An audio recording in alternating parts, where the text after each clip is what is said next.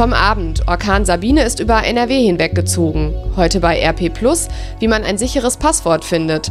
Und das kommt auf uns zu. So geht es bei der Regierungskrise in Thüringen weiter. Heute ist Montag, der 10. Februar 2020. Der Rheinische Post Aufwacher. Der Nachrichtenpodcast am Morgen. Heute mit Christina Hövelhans. Guten Morgen. Ich hoffe, es geht euch gut und Sabine hat euch nicht völlig durcheinandergewirbelt. Das Orkantief fegt ja seit gestern über Deutschland hinweg und bei uns in NRW hat sich die Unwetterlage beruhigt inzwischen. Sabine ist jetzt im Süden Deutschlands angekommen.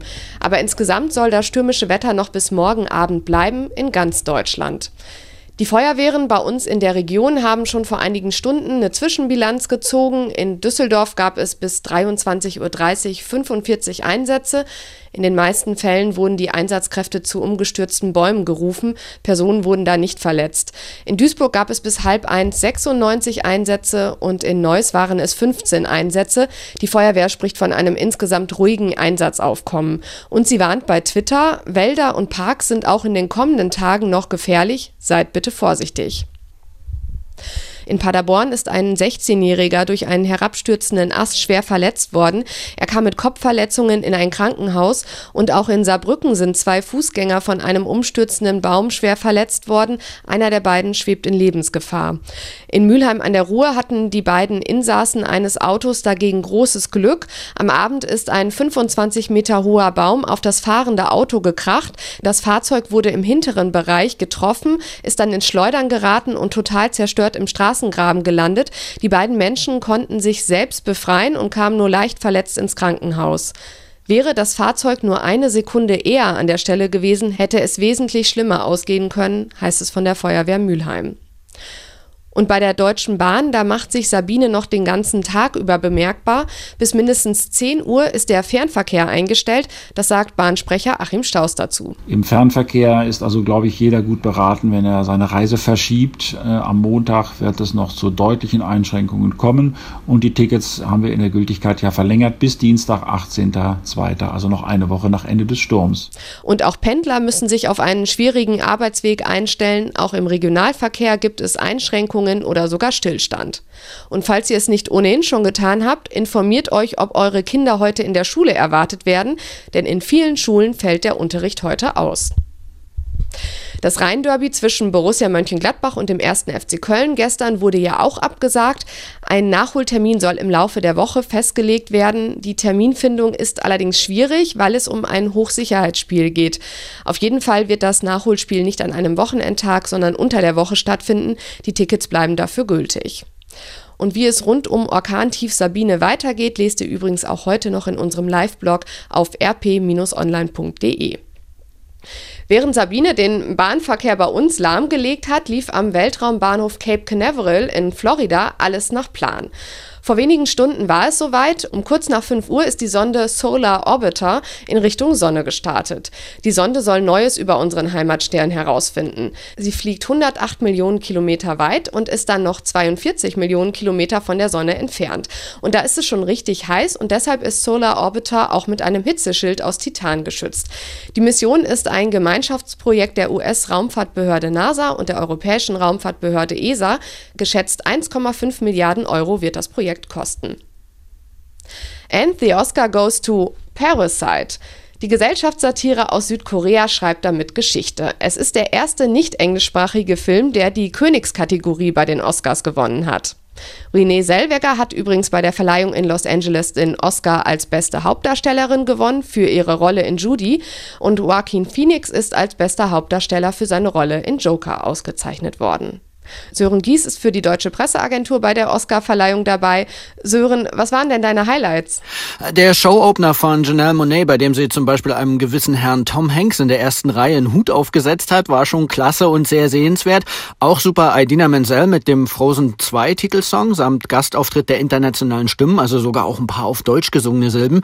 Äh, absolut herrlich der selbstveralbernde Auftritt von Cat-Stars Rebel Wilson und James Corden in so Katzenkostümen, muss man gesehen haben. Genau wie die vielen Stars im Publikum, die bei Eminems Überraschungsauftritt den Text zu Lose Yourself mitgerappt haben.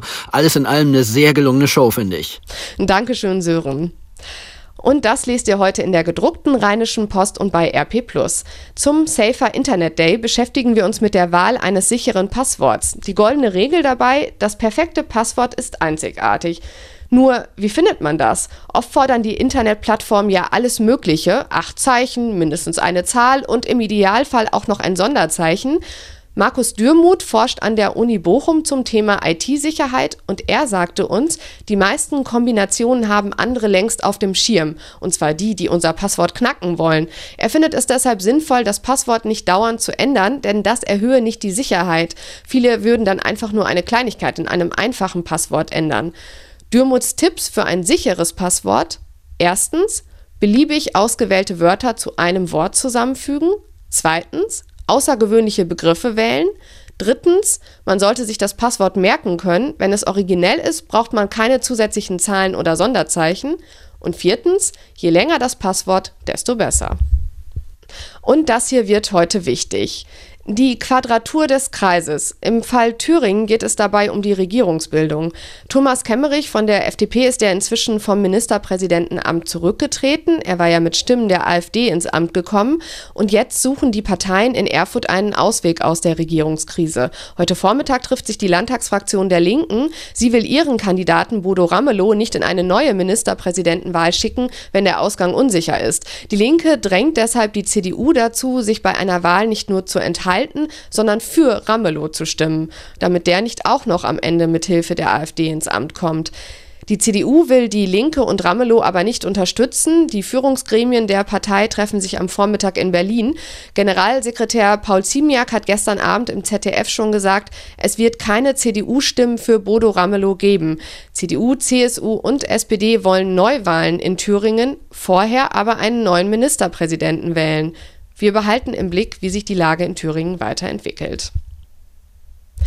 Am Landgericht Kleve beginnt am Vormittag ein Prozess um ein Autorennen in Mörs. Im vergangenen April sollen sich dort zwei 22-jährige Duisburger ein Rennen geliefert haben. An einer Kreuzung ist einer der Männer mit seinem Wagen gegen das Auto einer 43-jährigen geprallt. Die Frau starb einige Tage später. Dem Unfallfahrer werden Mord und die Teilnahme an einem verbotenen Autorennen mit Todesfolge vorgeworfen.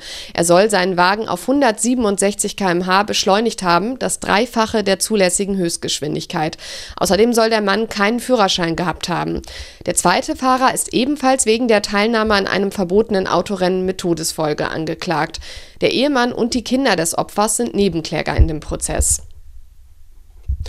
2019 Platz 25, 2018 Platz 4, 2017 Platz 25, 2016 Platz 26 und 2015 Platz 27.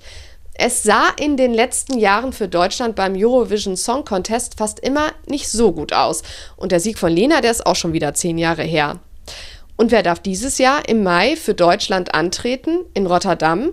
Dazu will der NDR heute mehr sagen. Bislang ist unklar, ob schon ein Künstler und ein Song ausgewählt wurden oder ob es wieder einen Wettbewerb geben soll. Bis zum 9. März müssen die Teilnehmer aller Länder feststehen. Viel Zeit bleibt also nicht mehr. Und so geht's weiter mit dem Wetter in NRW. Heute gibt's im Flachland weiterhin zeitweise Sturmböen, im Bergland noch schwere Sturmböen, außerdem teilweise Regen und einzelne Gewitter. Die Temperaturen sinken im Laufe des Tages auf 2 bis 8 Grad. Morgen ist es bewölkt und zeitweise regnerisch und es bleibt noch stürmisch. Das war der Rheinische Post Aufwacher vom 10. Februar 2020. Ich bin Christina Hövelhans. Ich wünsche euch trotz stürmigen Starts eine gute Woche. Bis bald. Mehr bei uns im Netz www.rp-online.de